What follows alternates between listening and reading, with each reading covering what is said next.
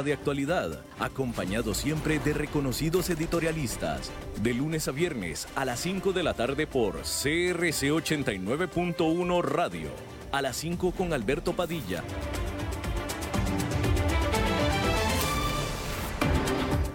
Hola, ¿qué tal? Saludos, bienvenidos a esta emisión de A las 5 con su servidor Alberto Padilla. Muchísimas gracias por estarnos acompañando y bueno, pues espero poderlo entretener durante la próxima hora aquí en vivo a través de la 89.1, CRC 89.1 FM en eh, Costa Rica. Muchísimas gracias a ustedes que nos están siguiendo en vivo y también gracias a los que nos están siguiendo en la emisión repetida a las 10 de la noche, porque salimos en vivo todos los días a las 5 de la tarde. A las 10 de la noche del mismo día se repite la emisión a través de 89.1 FM. También muchísimas gracias a los que nos siguen en vivo a través de Facebook Live. En esta ocasión no tendremos imagen, pero tenemos sonido para los que nos quieran escuchar en vivo. Muchísimas gracias por hacerlo.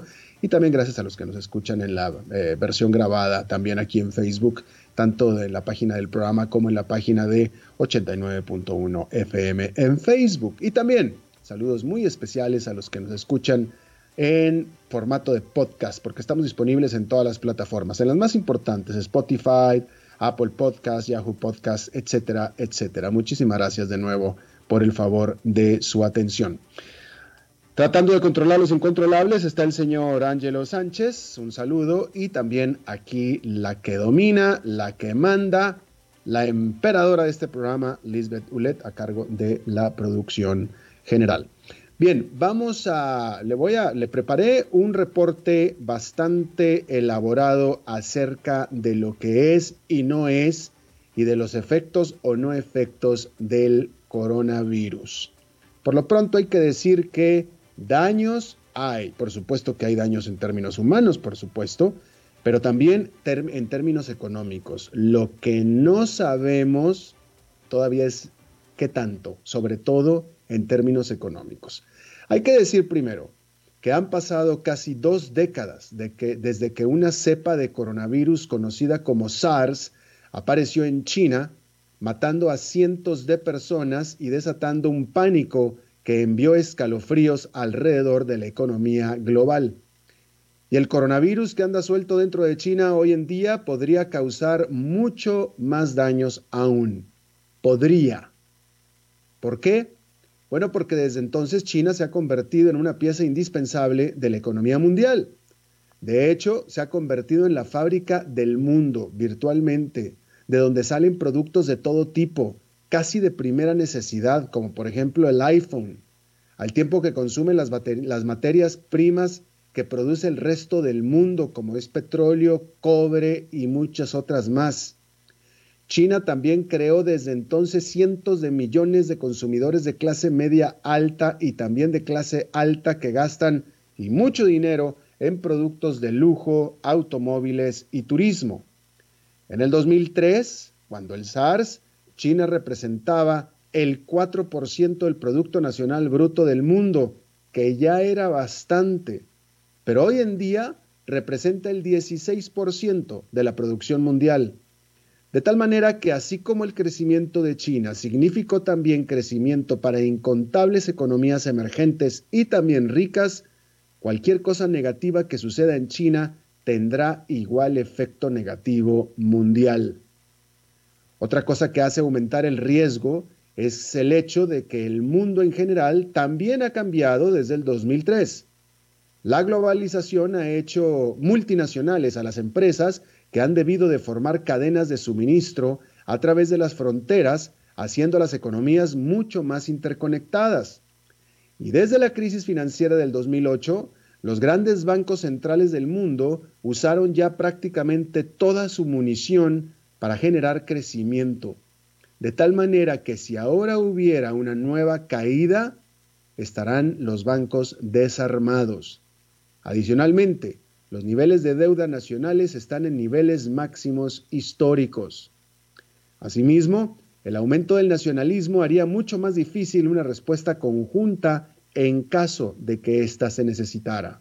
Y aún así, los precios accionarios de Estados Unidos siguen rompiendo récords. Aunque no todo es color de rosa, Algunas empresas de Estados Unidos la están viendo y muy fea, especialmente aquellas con fuerte exposición en China, las cuales no ven la luz al final del túnel. El banco de inversión Goldman Sachs a sus clientes señaló a Yum China o Yum China, cuyas ventas totales son en ese país. También a Wynn Resorts, donde el 75% de sus ventas son en China. Y la productora de chips Corvo, que también tres cuartas partes de sus ventas son en el gigante asiático. Y así hay bastantes empresas más. Solo en el caso de Wynn Resorts, esta empresa está perdiendo millones de dólares diarios por el cierre de su casino en Macao. Sus acciones cayeron más de 6% durante enero, cuando el indicador Standard Poor's 500 subió ese mes un 3,2%. Goldman Sachs también apuntó al gran número de empresas de consumo estadounidense que tuvieron que parar operaciones en China. Por ejemplo, la Royal Caribbean y Carnival tuvieron que cancelar cruceros. McDonald's cerró cientos de sus establecimientos solo en la provincia de Hubei. Delta Airlines, American Airlines, United Airlines, todas suspendieron sus vuelos a China al menos por varias semanas. Otras empresas estadounidenses más lanzaron advertencias de malos resultados ante la situación en China, incluyendo a Nike, a la empresa de aparatos para ortodoncia Align Technology y las de cintas adhesivas Avery Denison, o mejor dicho, Avery Denison. De tal manera que el entusiasmo que existe en el mercado en general ha escondido los graves problemas que de hecho muchas empresas están teniendo por el coronavirus. Al respecto, hay quienes apuntan a otra perspectiva precisamente porque hay un grupo de empresas expuestas a China, es que los inversionistas han estado premiando con su preferencia a las muchas otras grandes relativamente inmunes a China y comprobados récords de crecimiento de largo plazo, que sería lo que está dándole combustible hoy en día al indicador Standard Poor's 500. Todo esto mientras que el lunes las vidas que cobró el coronavirus pasaron ya las mil y se sigue propagando de manera muy rápida. Casi 2.480 nuevos casos se sumaron durante el lunes en China. Al martes en la mañana, en el mundo había 43.089 personas infectadas del coronavirus. De hecho, ya pasaron de las 43.100 hacia la tarde del martes. Sin embargo, los mercados accionarios asiáticos también subieron el lunes y el martes con los inversionistas con optimismo de que pronto se tocará fondo y la economía china se recuperará de manera rápida y pronta hacia la segunda mitad del año. Pero la realidad es que si regularmente nadie puede estar seguro de nada, ahora eso lo es más aún. Hay que decir que se dieron reportes y esto causó optimismo también en los mercados asiáticos se han dado reportes de que la tasa de propagación del virus en China ha estado disminuyendo. Sin embargo, analistas muy eh, influyentes han señalado que efectivamente la tasa aparecerá, que está bajando la tasa de propagación del virus, pero que esto con toda seguridad se trata por un cambio en la manera en la que se están contabilizando los casos y no precisamente porque de hecho haya menos contagios.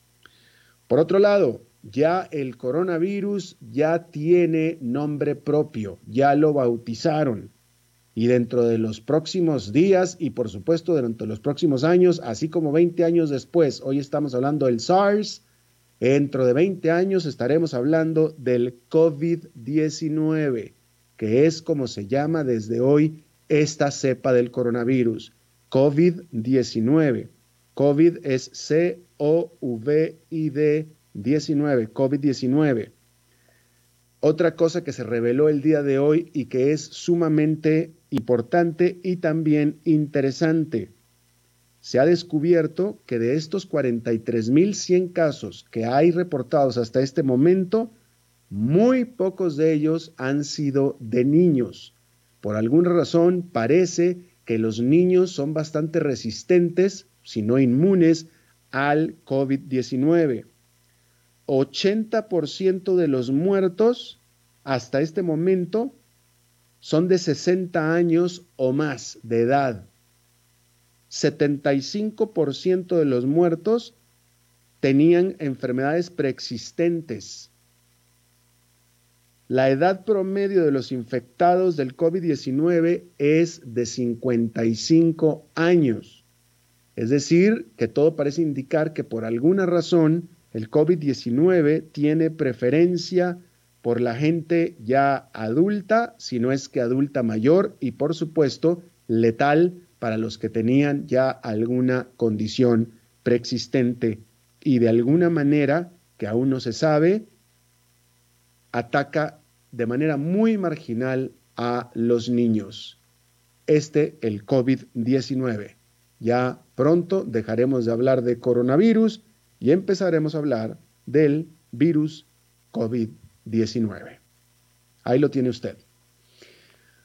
Vamos a cambiar completamente de tema y hay que ahora mencionar la lucha de gigantes que se está dando en Estados Unidos entre el hombre más poderoso del mundo, aunque sea temporalmente, con el hombre más rico del mundo y con ello también poderoso, aunque de ninguna manera tan poderoso como el que ahora es el más poderoso del mundo, al menos de manera temporal.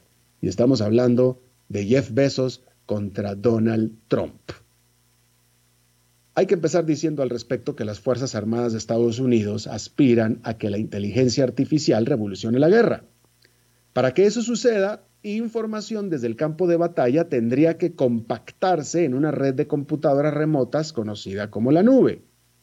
El año pasado, el Pentágono, eh, es decir, la Secretaría de la Defensa de Estados Unidos, otorgó un contrato colosal para computación en la nube por un valor de 10 mil millones de dólares con el ingenioso nombre de JEDI, que en inglés sería Joint Enterprise Defense Infrastructure, JEDI, y se le dio a Microsoft.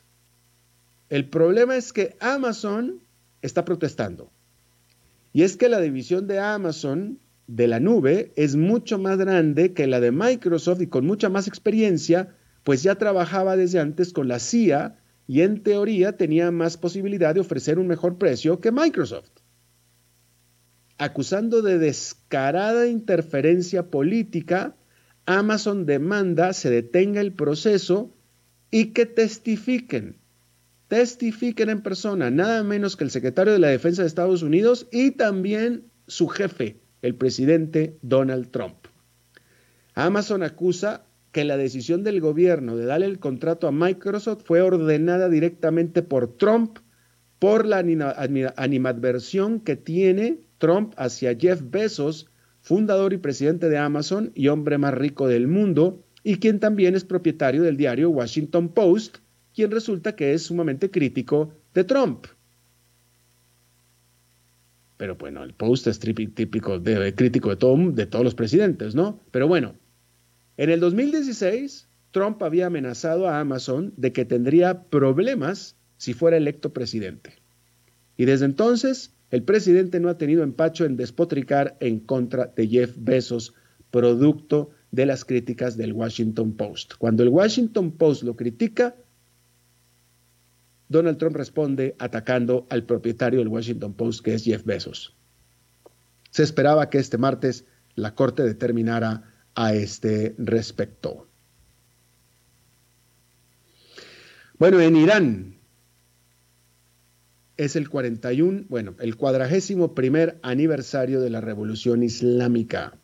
Hay que decir al respecto que en estos días el clima en Irán es helado pero también heladas han sido las celebraciones de este aniversario de la Revolución Islámica. El líder supremo de Irán, el ayatollah Ali Khamenei, ha tratado de animar el ambiente liberando, por ejemplo, a 2.300 prisioneros. Pero la verdad es que hoy en día los iraníes tienen menos razones que nunca para celebrar un año más del mandato revolucionario del ayatollah. El pueblo en general está sufriendo por las sanciones comerciales impuestas por Estados Unidos y tienen poca confianza en que sus líderes tengan capacidad de mejorar la situación. Incluso culpan del bloqueo o del las sanciones de Estados Unidos las culpan al gobierno de Irán. Y es que hoy en día el país está más controlado por políticos de línea dura que rechazan cualquier idea de negociar con Occidente. En 10 días habrán elecciones legislativas y se espera que el régimen logre un mayor dominio aún de esta institución, es decir, del Parlamento. ¿Por qué? Bueno, porque el ayatola prohibió correr a 9.000 candidatos, que es la mayor cantidad hasta ahora, lo que asegura el voto a los de la línea dura. Sin embargo, equivocadamente cerraron una vital válvula de escape para el descontento social. Y precisamente este aniversario y las conmemoraciones de este día hará recordar al pueblo que fueron justamente las protestas callejeras masivas las que hace 41 años tumbaron a un régimen opresor. Cambiando de tema, Samsung, la gigante electrónica sudcoreana, tuvo un 2019 bastante turbulento. Las utilidades al cuarto trimestre del año tuvieron una caída para Samsung de más de 33% respecto del mismo trimestre del año anterior. Su división estrella, la de soluciones en dispositivos, la que le genera la mayor utilidad y que incluye sus negocios de microprocesadores y pantallas digitales, tuvo problemas. Pero ahora la empresa tiene puestas sus esperanzas en su nueva generación de línea de teléfonos inteligentes Galaxy que presentó este martes. Samsung estaba apostando a que el creciente, la creciente prevalecencia de la tecnología 5G impulsen las ventas tanto de sus teléfonos como de los microprocesadores que vienen en sus teléfonos. Cada modelo del Galaxy S20 que se presentará durante este año vendrá equipado con un modem 5G. Pero la empresa también espera que la nueva tecnología impulse las ventas de semiconductores aptos para 5G para otros productores de teléfonos inteligentes. Sin embargo, no se debe esperar que las utilidades de Samsung lleguen inmediatamente. Y es que la empresa ya advirtió que estima pobres resultados en ambos negocios durante el primer trimestre de este año. En otra información, la economía de la Gran Bretaña, una de las siete grandes del mundo, no creció en lo absoluto durante el último trimestre del año pasado. 0% de, de crecimiento comparado con el trimestre anterior, donde había crecido, de acuerdo a números oficiales de la Gran Bretaña. Y por supuesto que la incertidumbre sobre el Brexit y pues las elecciones de diciembre pues deprimieron a los estados de los negocios y la inversión, así como el sector manufacturero de la Gran Bretaña, y habrá que esperar cuáles son los resultados o el desempeño económico durante el primer trimestre de este año.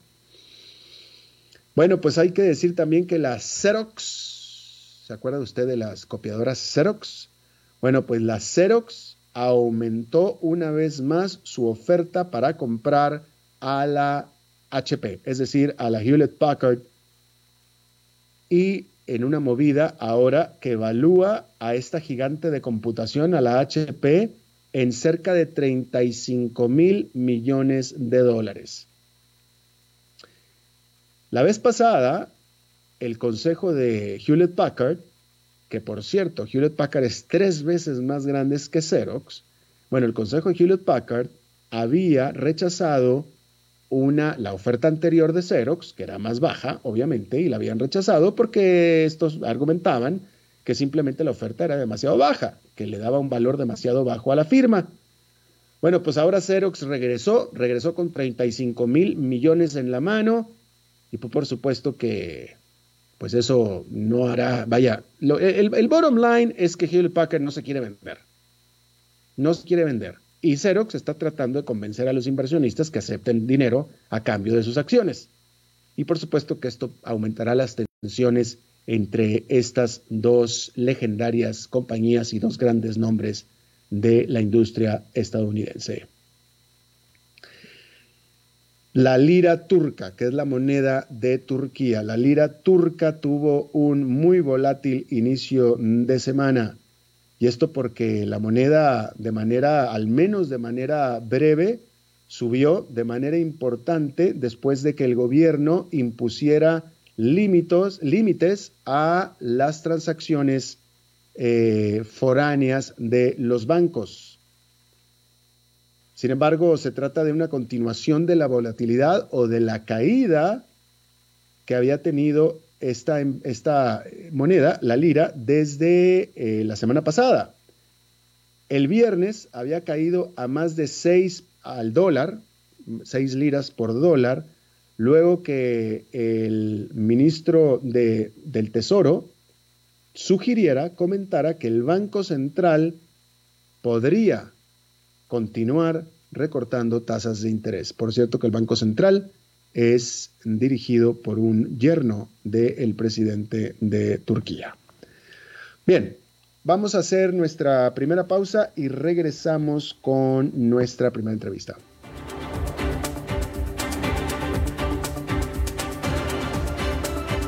A las 5 con Alberto Padilla por CRC 89.1 Radio. Tinto, blanco, rosado, espumante, seco dulce. El vino es como los amigos, proviene de diferentes cepas y familias convertidas en bodegas de tradición. La Iride, una bodega personal establecida en Mendoza, Argentina, produce vino de exportación con la calidad de Mendoza, expresada en taninos frescos, frutales, remembranzas de tabaco y chocolate. Una fiesta al paladar. La Iride, vinos argentinos de tradición agua es vida, salud y bienestar. Por eso, vos y los tuyos necesitan agua purificada, ozonizada y embotellada San Ángel. Hace que tu vida sea más larga y saludable con agua San Ángel. Disfrútala naturalmente y viví una experiencia con agua purificada San Ángel. Pureza que se siente. Búscanos en Facebook como Agua San Ángel. CRC 89.1 Oyentes informados. Desde Maipú, Mendoza, la tierra del olivo nos llega aceite de oliva Laur. Su delicada y elegante textura, así como su afrutado aroma vegetal, lo convierten en un aceite especial para paladares exigentes. Disponible en tres variedades: Laur Cruz de Piedra, Laur Aceite de Oliva Extra Virgen y Laur Gran Mendoza Aceite de Oliva Extra Virgen. Lo mejor de tres zonas en una sola botella. Galardonado con el Gran Prestige Gold en el Terra Olivo 2018. Aceites de oliva Laur no pueden faltar en tu mesa. De venta en todas las tiendas, don Fernando.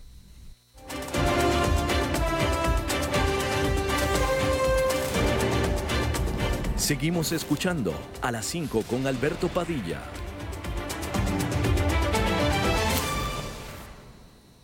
Bueno, muchísimas gracias por continuar eh, con nosotros. Eh, bueno, eh, en esta semana, en este inicio de semana, se dieron importantes informaciones eh, pues económicas para Costa Rica por parte de las autoridades económicas del país y vamos a pues vamos a hablar acerca de este asunto. Está con nosotros Denis Meléndez, economista, socio de consejeros económicos y financieros, ex regulador general de la República.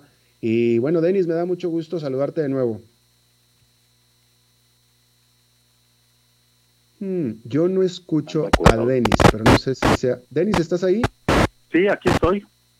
Hola, Denis, ¿me escuchas bien? Sí, señor, perfectamente. Ah, qué bien. Bueno, muchísimas gracias. Eh, espero que. Bueno, muchos saludos primero que nada. Me da gusto la verte de nuevo. Igualmente. Ya, ya vamos. Bueno. Aquí.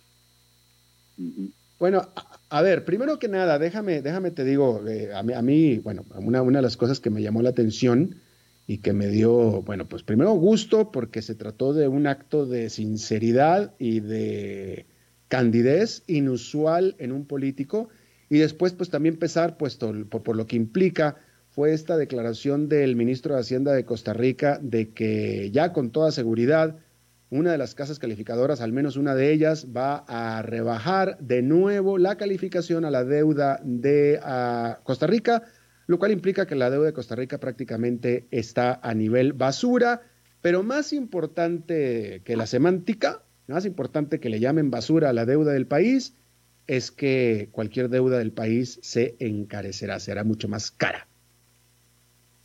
Eh, correcto. En realidad, pues yo diría que no fue una sorpresa.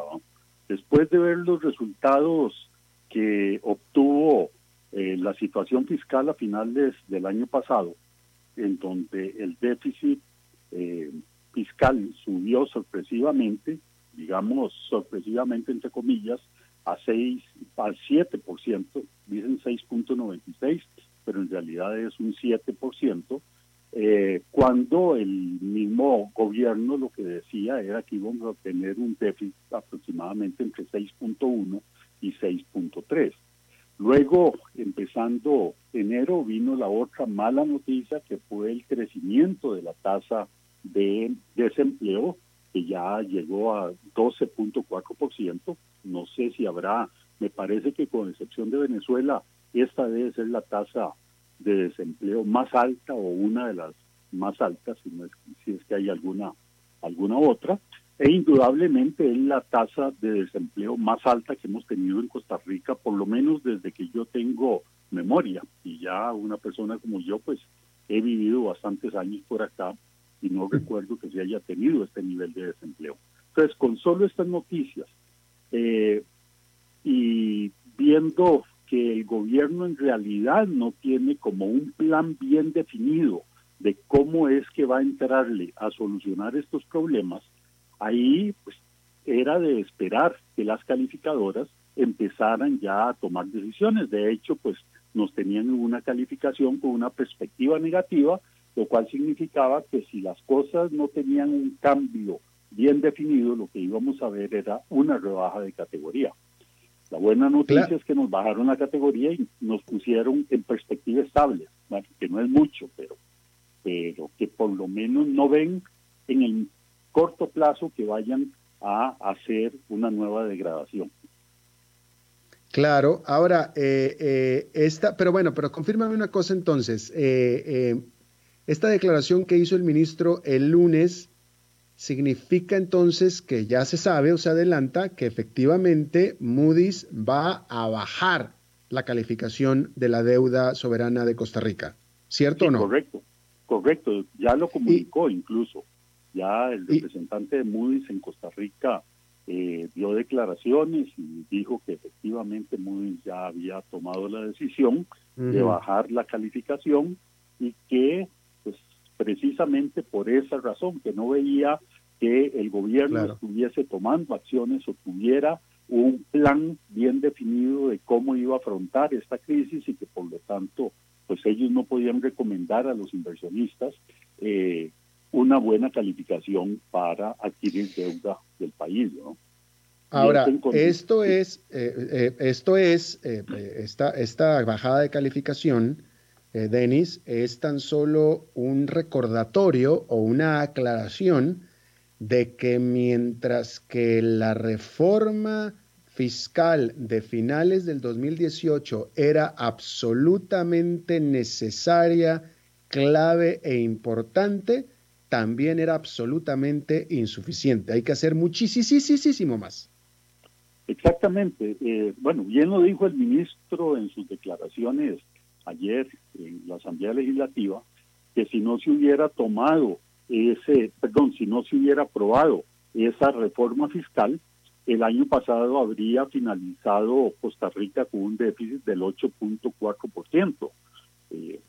Evidentemente ya en una situación de virtual quiebra.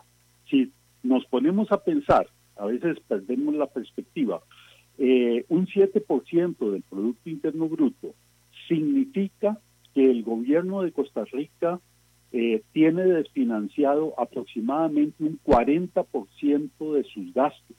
O sea que para poder pagar los gastos, ya no solo gastos de inversión, que sería lo normal y racional, sino para poder pagar salarios y poder pagar alquileres y este tipo de cosas, tiene que ir a pedir préstamos, primero que lo hacía a nivel interno y ahora que está recurriendo intensivamente a los mercados internacionales para financiar un 40% de ese déficit. Esa es una actitud, digamos, como generación muy irresponsable porque es decir, mire, que las generaciones que vienen inmediatamente a incorporarse al mercado de trabajo, que sean esas las que se encarguen de eh, pagar todos los gastos que nosotros hemos tenido durante estos años y que no hemos estado en capacidad de cubrir. Eso es muy grave. Y evidentemente estamos llegando a niveles de deuda que ya son muy preocupantes. Eh, efectivamente, el mismo eh, ministro confirmó que ya por ahí del mes de abril estaremos llegando al 60% del Producto Interno Bruto, la deuda, o sea, 38 mil millones de dólares, lo cual para un país, para una economía pequeña como esta, es demasiado. Eh, eso nos pone en una situación en donde si tenemos que seguir pidiendo prestado, eso nos va a costar un ojo de la cara, porque las tasas de interés que nos van a pedir van a ser tasas eh, prácticamente que no hemos pagado en mucho tiempo en este país. E, eso es importante recalcarlo, que eh, ahora con esta bajada de calificación, el dinero que sí o sí va a tener que pedir prestado el gobierno de Costa Rica, porque lo acabas de establecer así, eh, de manera muy apropiada, va a ser más caro. O sea, nos van a cobrar más caro por el dinero que de todos modos hay que pedir prestado.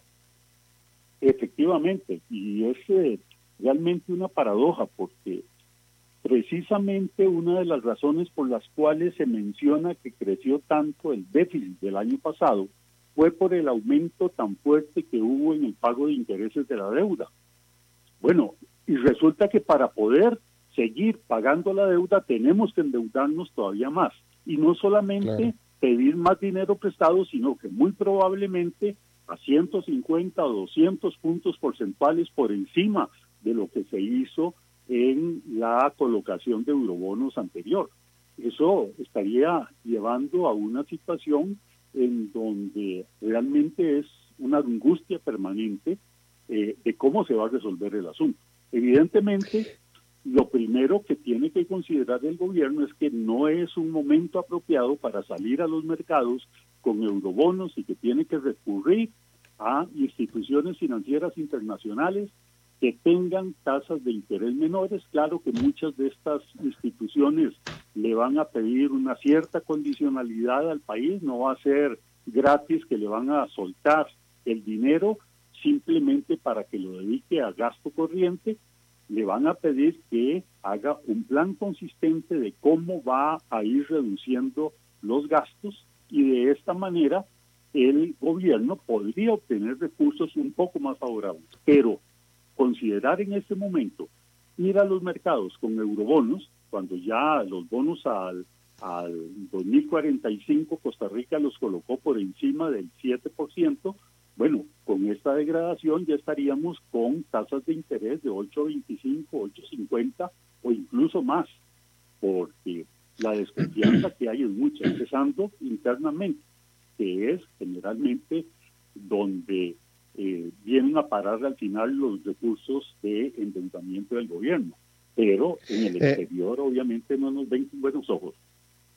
No, definitivamente no. Pero Denis, precisamente, a ver, eh, Costa Rica pudo, este gobierno o Costa Rica pudo haber acudido a los órganos multilaterales de, de crédito, concretamente al Fondo Monetario Internacional, por ejemplo, desde hace tiempo a que nos prestaran dinero mucho, mucho, muy barato, mucho, muy favorable. Pero como tú bien dices, nos van a pedir condiciones, que esa es la razón por la cual no han acudido al Fondo Monetario Internacional, porque no, este gobierno sabe que esas condiciones, vaya, no, no tiene el poder, no tiene la fuerza para cumplir con las condiciones que se nos van a, a imponer. Entonces, vaya, yo no veo Vaya, yo veo, este, yo veo a este gobierno muy cómodo yendo a pedir dinero caro antes de pedir dinero barato y, tratar de cumplir con las condiciones.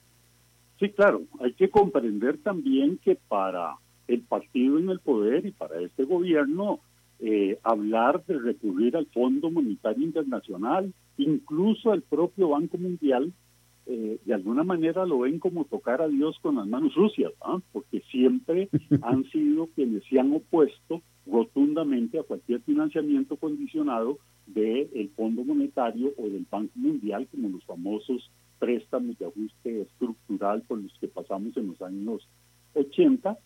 Y evidentemente ellos han hecho todo lo posible por no tener que recurrir a eso. Me llamó la atención, eso sí, en las declaraciones que dio el ministro a la Asamblea Legislativa, que les dijo, bueno, por favor, apruébenme los eurobonos y ustedes póngannos las condiciones que quieran.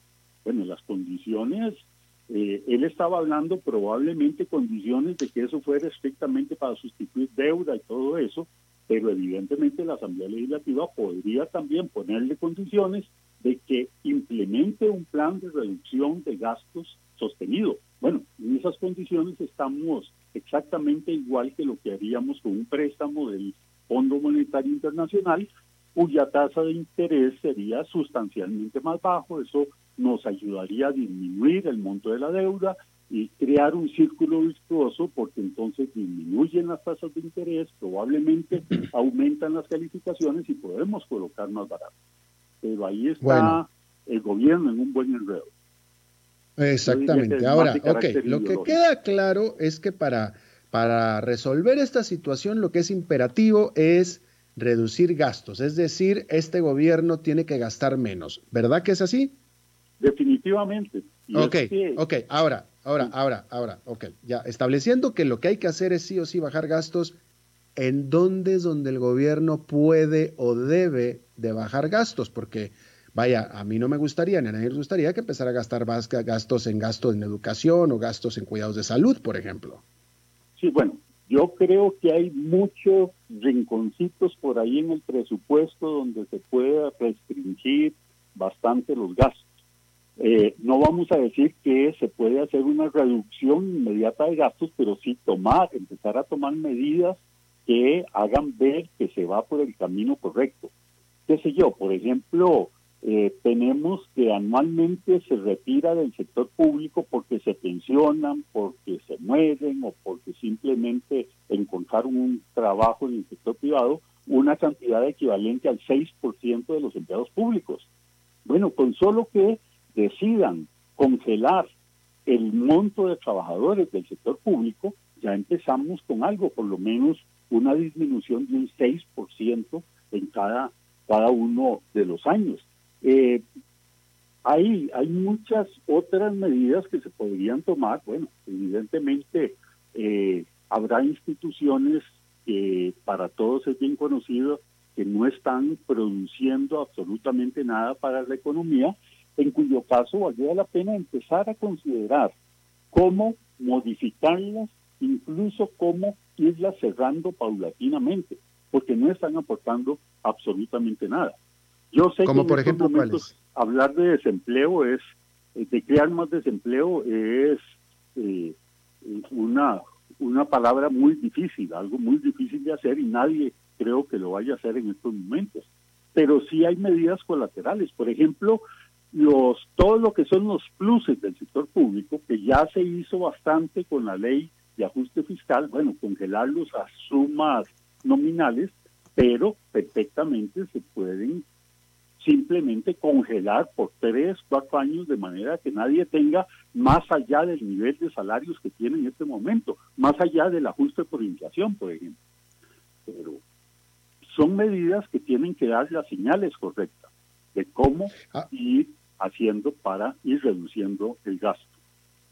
Ahora, eh, eh, eh, me detengo en esta frase que usaste de las señales correctas, porque me da la impresión de que este gobierno da señales mixtas en el sentido de que se hace o se hizo de un equipo económico bastante respetable y con bastante experiencia internacional y ortodoxos en, su, en sus políticas, como por ejemplo Rodrigo Cubero en el Banco Central o el nuevo ministro Chávez, ¿no? Gente muy respetada, muy respetable y con grandes credenciales, pero por otro lado, e, eso es en cuanto a las figuras que de las que se están haciendo, de las que se están acercando, pero por otro lado, Fuera de eso, no hace ninguna acción.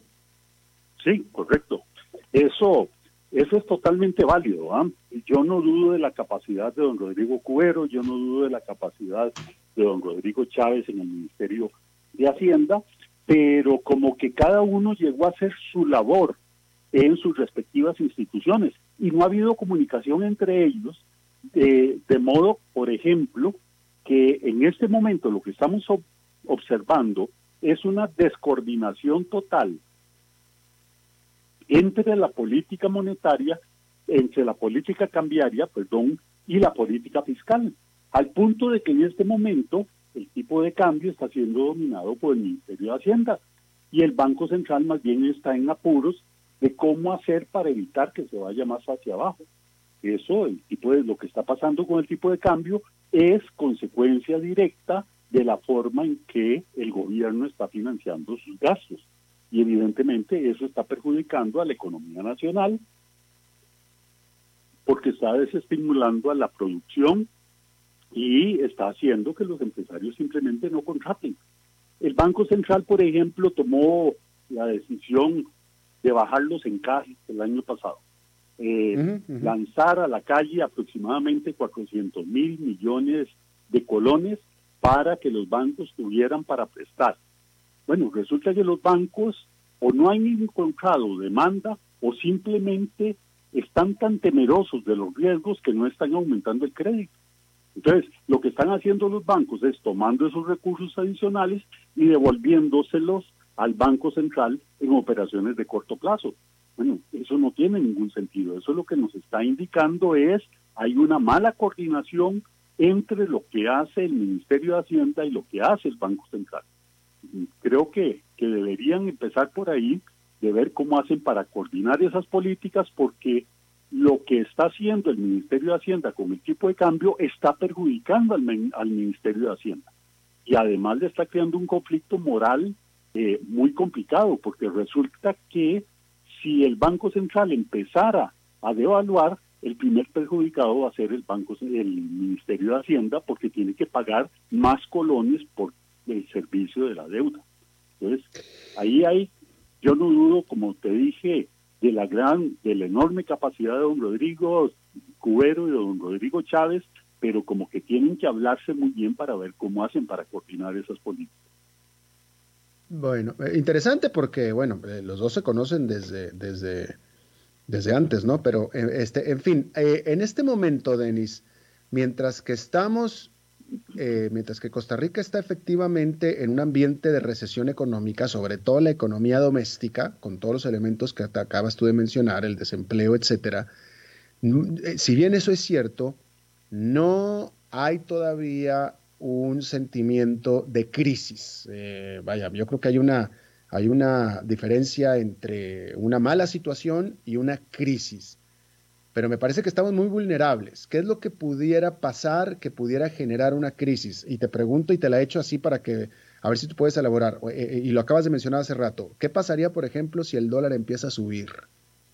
Bueno, eh, en primer lugar, yo creo que, que discrepo un poquito. Para mí ya estamos en una crisis, un 13% de desempleo, casi la mitad de la fuerza laboral en condiciones de informalidad eso significa que el sector real está funcionando mal, hay algo que no lo está dejando salir adelante y ese algo es el sector fiscal, que está totalmente estrujando al sector privado. Entonces, pues yo diría que sí, estamos en una, en una crisis y que definitivamente, pues, eh, en buena parte lo que está pasando con la gente es que todos nos entusiasmamos con lo que pasó en la última parte del año pasado en donde los indicadores de producción empezaron a mostrar una mejoría.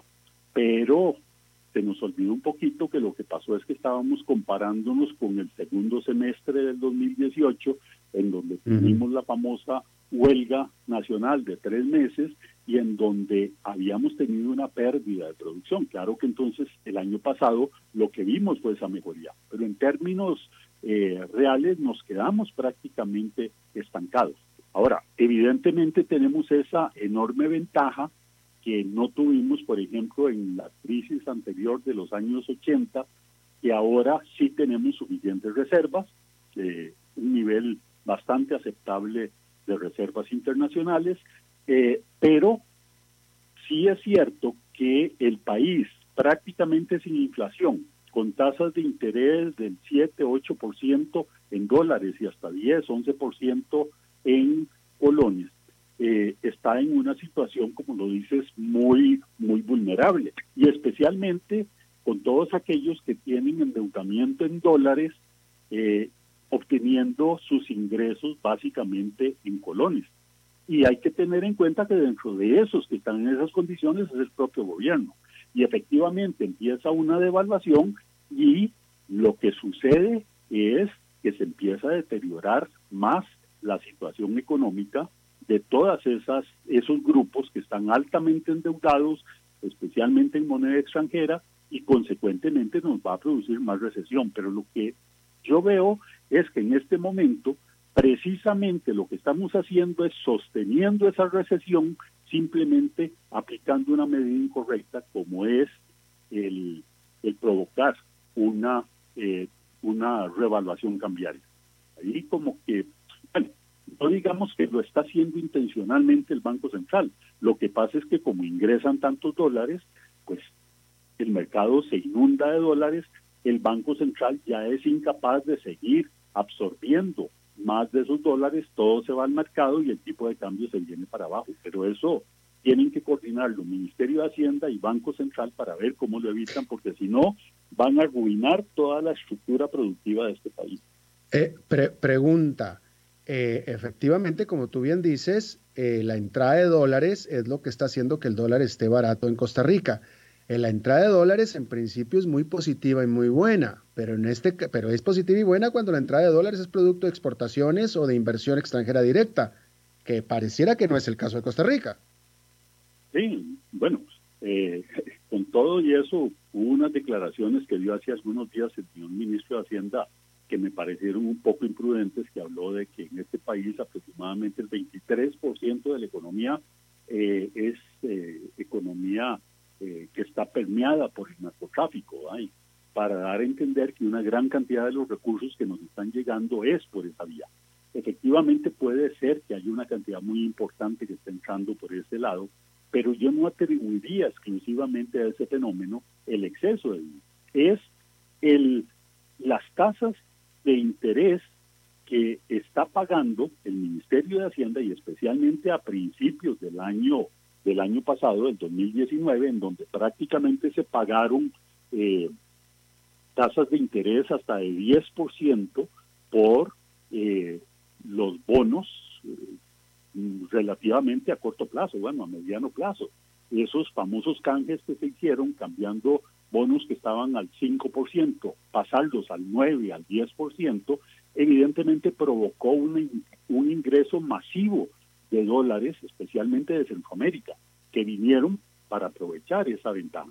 Y con la enorme ventaja de que además eran eh, bonos en dólares, con lo cual el riesgo cambiario se lo compró el propio Ministerio de Hacienda y no el inversionista, porque si capta en colones, que es lo que necesita el, el gobierno, si capta en colones el riesgo cambiario lo tiene que asumir quien traiga la plata. Pero en este caso facilitó la vida de esas personas que hicieron esas compras, compras de Entonces, ya a esas tasas de interés que está pagando el, el Ministerio de Hacienda, que estuvo pagando, ya está pagando más bajo porque donde se empezó a normalizar un poco la situación, bajaron al 7, 8%, pero aún son muy atractivas en los mercados internacionales, incluso existiendo algunos mercados en los cuales las tasas de interés ya son negativas. Entonces, más bien la gente eh, tiene que pagar porque le suspendan sus, sus ahorros. Entonces, yo diría que, que eso es un trago amargo, pero de alguna manera es aceptar una realidad de algo que hemos tenido escondido debajo de la alfombra. Eh, de tal manera que estás diciendo que este dólar se ha estado sosteniendo con capitales golondrinos. Eh, bueno, golondrinas sí, en el sentido de que no corresponden a capitales de inversión externa directa, de ese tipo de inversión que viene para quedarse en el país, que viene para construir edificios, para traer maquinarias, para instalar plantas industriales, no es ese tipo de capital el que está viniendo. Es capital que viene simplemente para aprovechar las tasas de interés que paga el gobierno y sí, eso es lo que corrientemente se conoce como capital golondrina. ¿Cuánto tiempo más, y nada más un minuto tenemos para despedirnos, cuánto tiempo más puede este gobierno eh, o, el Banco Central sostener un tipo de cambio tan eh, bajo, tan favorable como está ahora? Bueno, yo diría que el problema que tiene en este momento el Banco Central es más bien cómo hacer para evitar que el tipo de cambio le baje más. ¿ah? Porque mm. con ese ingreso de dólares eh, tan fuerte, pues es difícil. Pero Banco Central va a tener por lo menos que tratar de estabilizar en términos reales el tipo de cambio, es decir, no dejar que baje más e incluso devaluarlo un poquito, aunque sea por el margen de inflación que tengamos este año. Pero aparte de eso, no sabemos eh, qué es lo que va a pasar. Ahora, en este campo del tipo de cambio es muy peligroso, porque cualquier señal que se dé y la gente sienta que ya se viene una ola de devaluación, empiezan las carreras en el otro sentido y todo el mundo a sacar capital. Bueno, y precisamente, entonces, eh, eh, eh, bueno, a ver, primero que nada, ¿cuál es el riesgo y cuál es el problema de que baje aún más el dólar o el, el tipo de cambio? simplemente que los productores, los, los exportadores, tienen que producir pagando salarios pagando todos los insumos locales en colones en condiciones en que esos está aumentando, por lo menos en lo que está aumentando la inflación. Pero los precios a los cuales venden en el exterior, que son en dólares, los transforman a colones para pagar esas materias primas y cada vez es menos lo que ellos reciben por eso. Y por otra parte, los que producen para el mercado local tienen que competir con importaciones que cada vez son más baratas los dejan fuera de competencia. Ya, clarísimo. Bueno, pues Denis Meléndez, economista, socio de Consejeros Económicos y Financieros eh, y exregulador general de la República, te agradezco muchísimo que hayas tomado el tiempo para charlar con nosotros. Ok, bueno, para mí ha sido un gusto saludarte.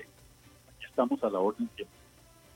Muchísimas gracias. Bueno, eso es todo lo que tenemos por esta emisión de A las 5 con su servidor Alberto Padilla. Muchísimas gracias por habernos acompañado. Espero que termine su día en buena nota, en buen tono y nosotros nos reencontramos dentro de 23 horas. Que la pase muy bien.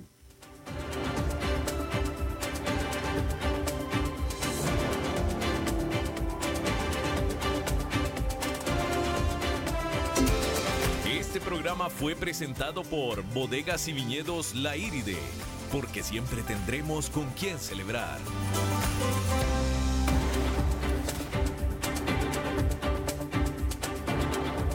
Concluye a las 5 con Alberto Padilla. Un programa diseñado con el objetivo de llevarte diariamente un tema de actualidad, acompañado siempre de reconocidos editorialistas, de lunes a viernes a las 5 de la tarde por CRC 89.1 Radio a las 5 con Alberto Padilla.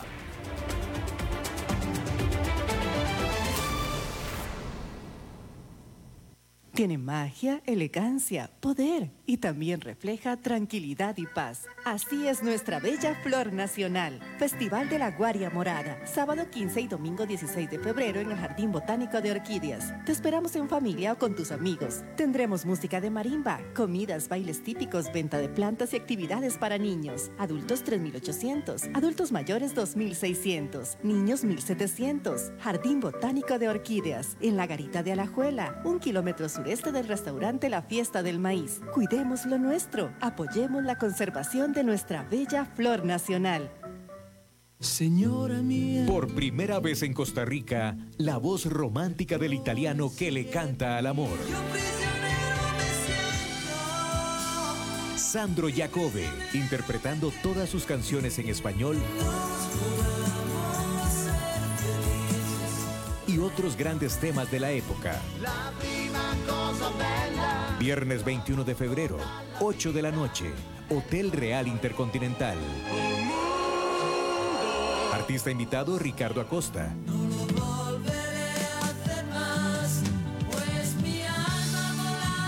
Entradas en eticket.cr y en puntos Servimás autorizados. Sandro Jacobi viaja por United Airlines y se hospeda en el Hotel Real Intercontinental, con licencia de ACAM.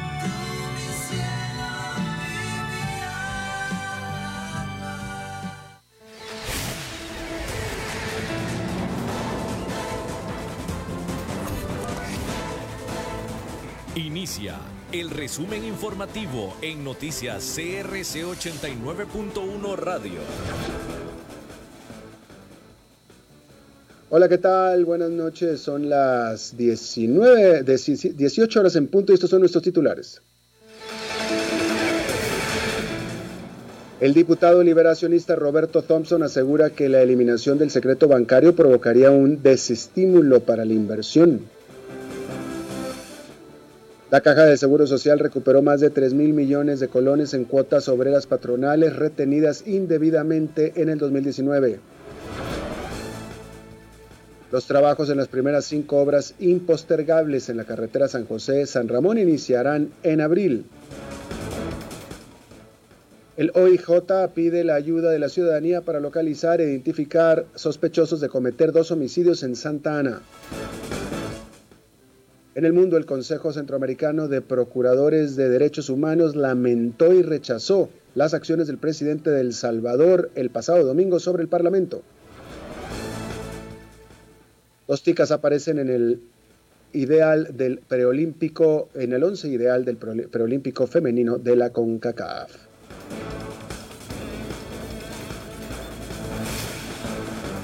Asamblea Legislativa. El diputado liberacionista Roberto Thompson asegura que la eliminación del secreto bancario provocaría un desestímulo para la inversión. Ayer el ministro de Hacienda, Rodrigo Chávez, mencionó ante el Congreso que el levantamiento permanente del secreto bancario para efectos tributarios era una posibilidad para luchar contra la evasión fiscal. Para el legislador verde y blanco es una propuesta vaga y genera serios cuestionamientos al tratarse de información sensible de los contribuyentes. Para levantar el secreto bancario sería necesario un proyecto de ley de reforma constitucional, pues la Constitución resguarda este derecho en uno de sus artículos. La economía.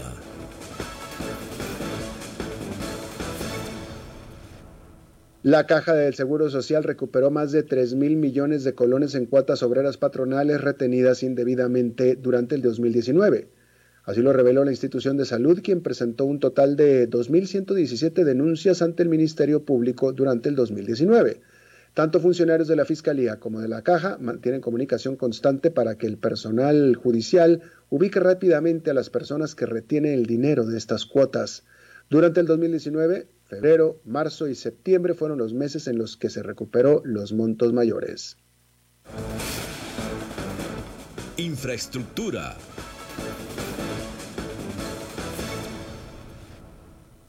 Los trabajos en las primeras cinco obras impostergables en la carretera San José-San Ramón iniciarán en abril. Esto luego de que hoy las autoridades del Fideicomiso Ruta 1 firmaran el contrato que le permite al consorcio Orbis Ruta 1 CPC diseñar, construir y finalizar en un plazo de 12 meses las obras. Se trata de la ampliación de los puentes sobre el río Alajuela, río Ciruelas y río Segundo, el paso a desnivel en la Firestone y la construcción del conector Barreal Castella. Judiciales y sucesos en noticias CRC 89.1 Radio. El organismo de investigación judicial pide la ayuda de la ciudadanía para localizar e identificar los sospechosos de cometer dos homicidios en Santana. La institución reveló unas grabaciones en las que se puede ver a los supuestos ofensores viajando a bordo de una motocicleta y recargando combustible. El video usted lo puede observar en nuestro sitio web crc891.com. En apariencia, los sujetos son sospechosos de conformar una banda criminal que opera en esa región de Santana. Si usted desea brindar cualquier información sobre la ubicación de la motocicleta y los sospechosos, por favor comuníquese al 800 645 800 8000 645.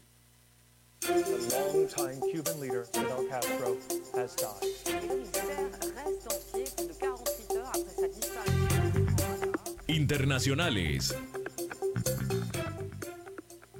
El Consejo Centroamericano de Procuradores de Derechos Humanos lamentó y rechazó las acciones del presidente de El Salvador, Nayib Bukele, el domingo sobre el Parlamento de su país.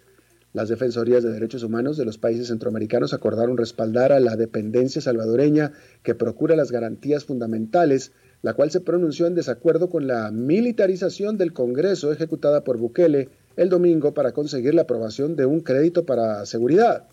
El Consejo además manifestó que el Estado de Derecho en El Salvador se vio afectado, según lo expresó su presidente, el procurador hondureño Roberto Herrera.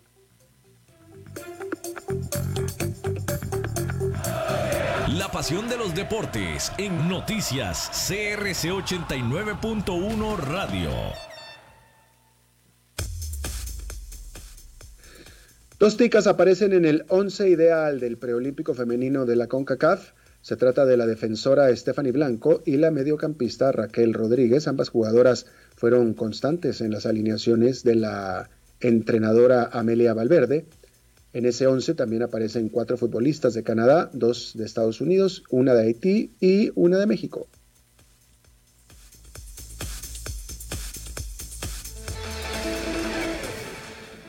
Está usted informado a las 18 horas con 5 minutos, exactamente en 12 horas las primeras informaciones del nuevo día.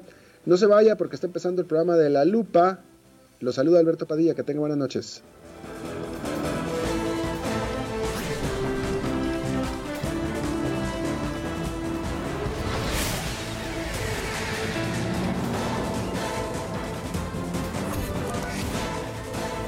Este fue el resumen informativo de Noticias CRC 89.1 Radio.